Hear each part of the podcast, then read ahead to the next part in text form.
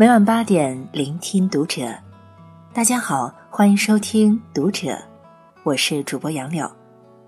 今天要和你分享到的文章来自于作者洞见 Lamkin，知乎超十万人关注的话题：人是怎么废掉的？关注读者微信公众号，和你一起成为更好的读者。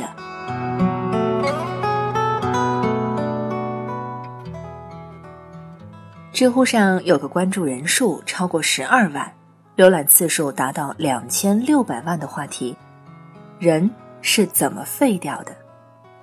在这个话题下，有网友总结了四个词：闲、懒、不思考、不学习。好像在这个时代，吃饱了睡，睡饱了起，起了就刷手机，成为了多数人的生活常态。阎锡山说。跟不上地球自转的表是废表，跟不上时代进步的人是废人。精选了该话题的几个高赞回答，与君共勉。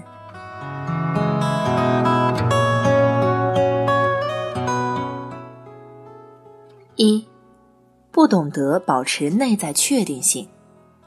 心理学上有个二十英里法则，说的是。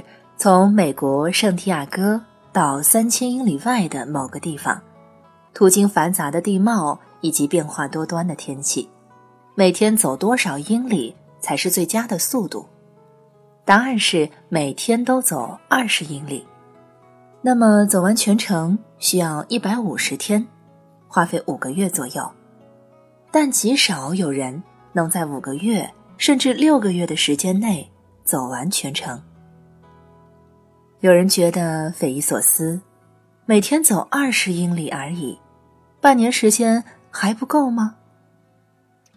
吉姆·克林斯把旅客归类成三种：第一种旅客，总是受路况和天气影响，躲在帐篷抱怨，期盼天气好时多走点，但天好路顺的情况非常少。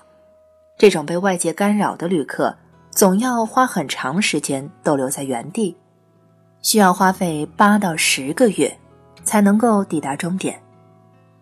第二种旅客，刚踏上旅程时心情好，精力旺，一路冲锋，但随着旅程推进，便逐渐失去初始的热情和动力，速度变得越来越慢，到终点需要七到八个月的时间。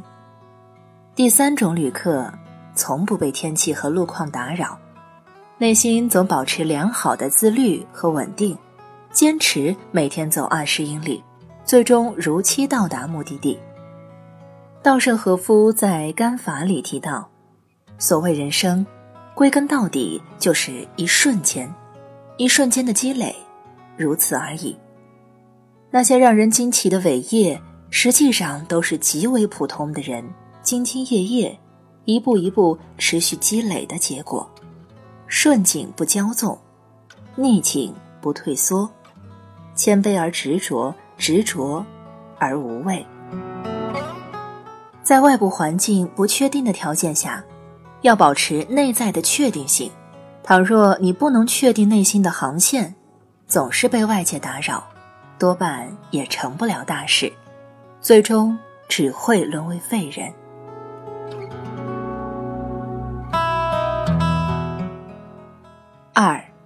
短期努力换不来预期回报，就放弃努力。有读者讲过一个故事：以前种过向日葵，每天细心照料，定点浇水施肥，期盼着它发芽长大。可一两天，一星期过去了，花盆里一点动静也没有，就放弃了。过了段时间，家里需要空余的花盆。在阳台收拾时，才看到之前种向日葵的盆子里有一颗枯萎的芽。原来它也曾努力生长，只是我给的耐心和时间不够。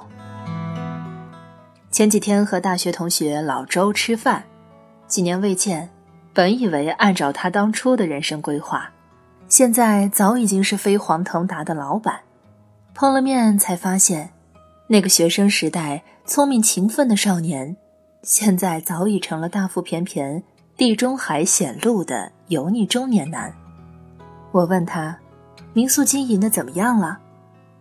他摸着脑门，哈哈一笑：“啥民不民宿的，早黄了。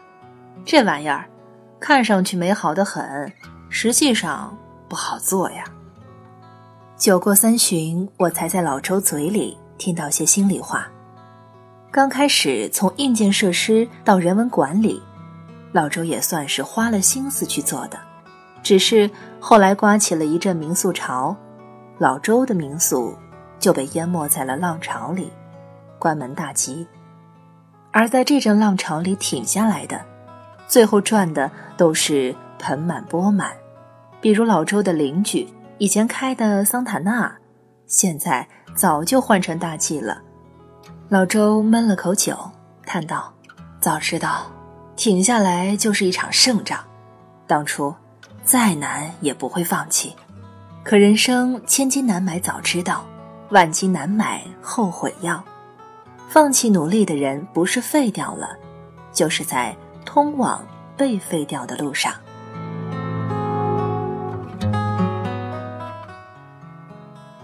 三，拒绝输出，丧失思考能力。知乎网友说过一段话：我们每个人的生活基本都是信息的投入和产出组成的。你看视频、刷新闻、读公众号，都是一种输入。当你开始输出的时候，你的投入才会通过大脑的思考和逻辑，内化对你而言有价值的东西。和哥们聊天，谈到知识输出这件事儿，他说：“以前还在上学的时候，听数学老师解题，听的时候都懂，听完啥也不会；听语文老师分析文章，言辞华丽，轮到自己写时，词不达意。英语就更别提了，看懂不会写，听懂不会说。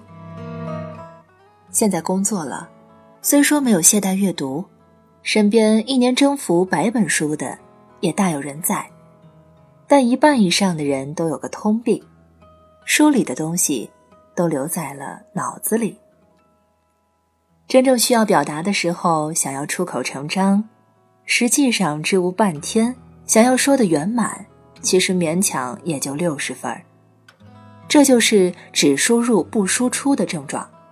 如果你长时间不输出自己的知识，就会导致吸收的知识不断被遗忘，知识变成废料。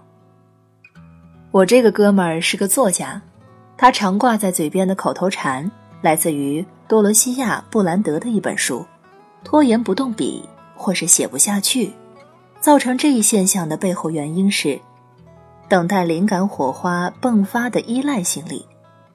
这样做是为了追求完美的理想的结果。”就像总也等不到天光大亮一样，你有一百种获取知识的方法，但思考了、行动了，才是内化知识的唯一途径。存在脑子里的东西，如果不去利用，最终也只会消散于无形。伯特兰·罗素说：“有些人，你要他去思考，不如砍了他的头。”许多人宁愿死也不愿思考，事实上，他们也确实至死都没有思考。当你仅是沉浸在获取里，不输出、不思考，多半也离废掉不远了。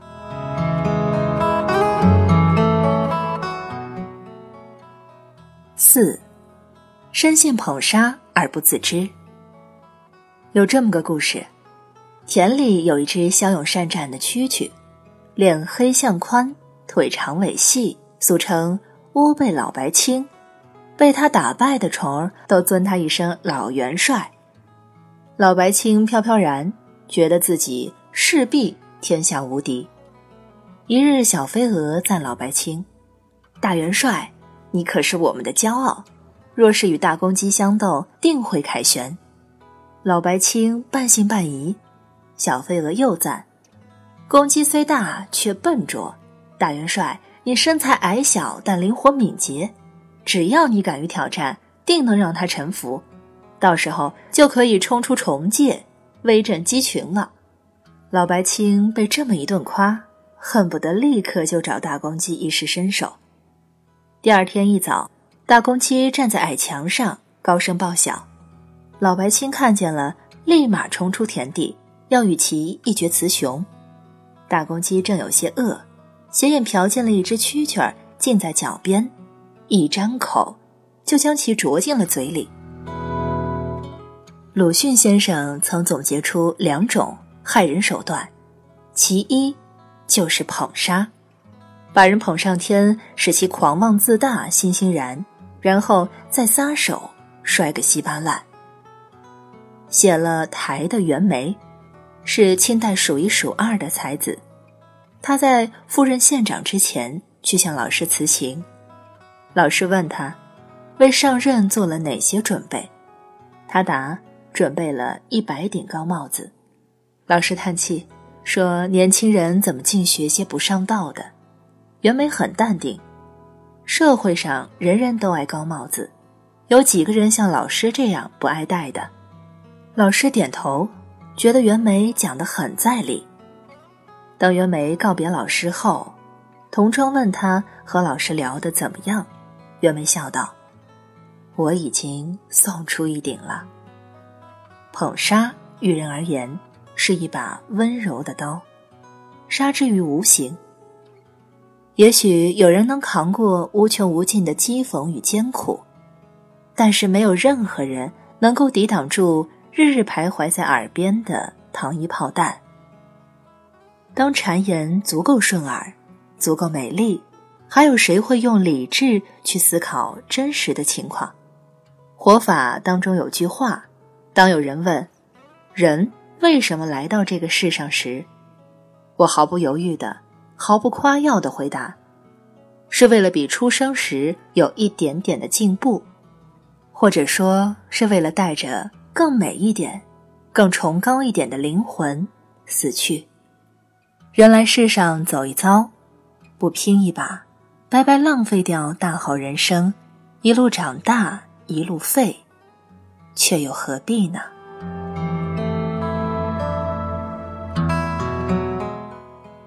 以上是今天和你分享到的文章，我是主播杨柳，感谢你收听读者，我们下期。再见。